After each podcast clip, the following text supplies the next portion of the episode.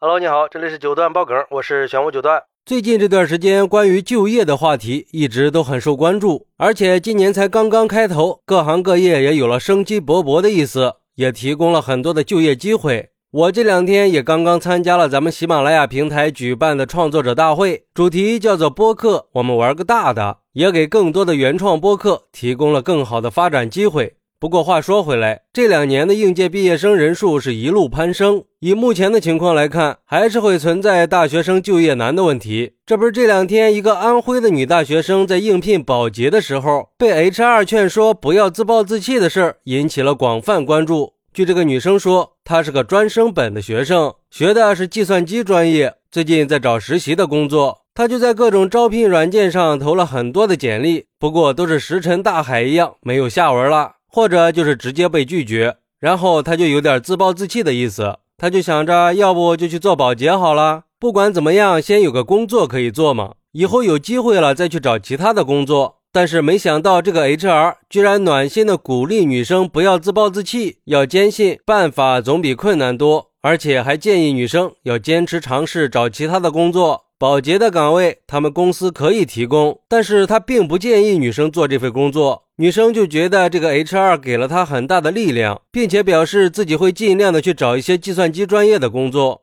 哎，这两年的大学生确实是难呀，又是当保安，又是当保洁的。而对于这个事儿，有网友就说了，其实也不能说是自暴自弃，在找不到别的工作的情况下，先干着保洁员也是一种选择，总得先解决温饱问题吧。而且靠劳动赚钱，他也不可耻，没什么可寒碜的。很多时候，在现实生活面前，我们还是要放下身段的。只能说，这个大学生遇到了一个好的 HR。但是，就算是没有人劝你、开导你，我们自己也应该学会宽慰自己。不过，这也同样反映出了现阶段的工作和生活给了我们很大的压力。到底该怎么样在这种压力下坚持，其实是很多人都在面临的问题。前两年我去应聘一家知名企业的时候，因为资历不够，胜任不了人家的岗位，但是人家部门的负责人还是给了我很多中肯的建议和将来努力的方向。虽然没有被录取，但是那天的谈话我一直都是记得的。一个真正负责任的 HR 在招聘的时候会考虑人岗匹配问题的。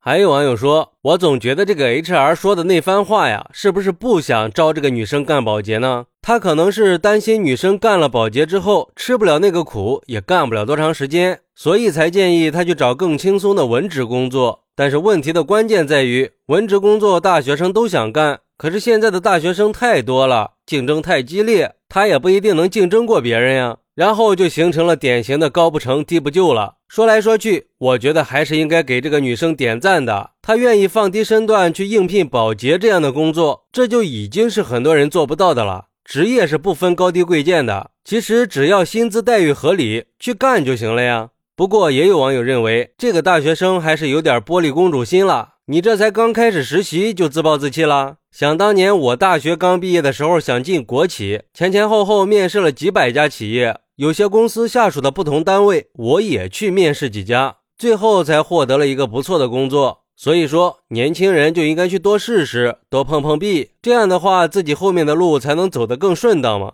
其实我觉得吧，不管这个 HR 是出于什么样的心理都不重要，最重要的是这个女生她怎么去看待 HR 的说法。如果说女生就觉得 HR 是在鼓励她，并且让她有了拼搏精神，这就够了呀。对这个女生来说，或许这就成了她的一个转折点。从另一个角度来说，其实女生就算是选择去做保洁，倒也没什么，毕竟还是要生活的嘛。对女生来说，选择保洁就是个缓兵之计，起码先有了一份养活自己的工作。我觉得这个比什么都重要吧。现在很多大学生都是做不到这一点的。而对于 HR，我觉得 HR 可不只是为了招人，能不能留住人才应该是主要考核的标准。而且对待这些大学生，也没有必要去冷眼相看，我们还是应该给这些大学生最起码的尊重的，给大学生们多一点包容。好。那你是怎么看待大学生做保洁的呢？快来评论区分享一下吧！我在评论区等你，拜拜。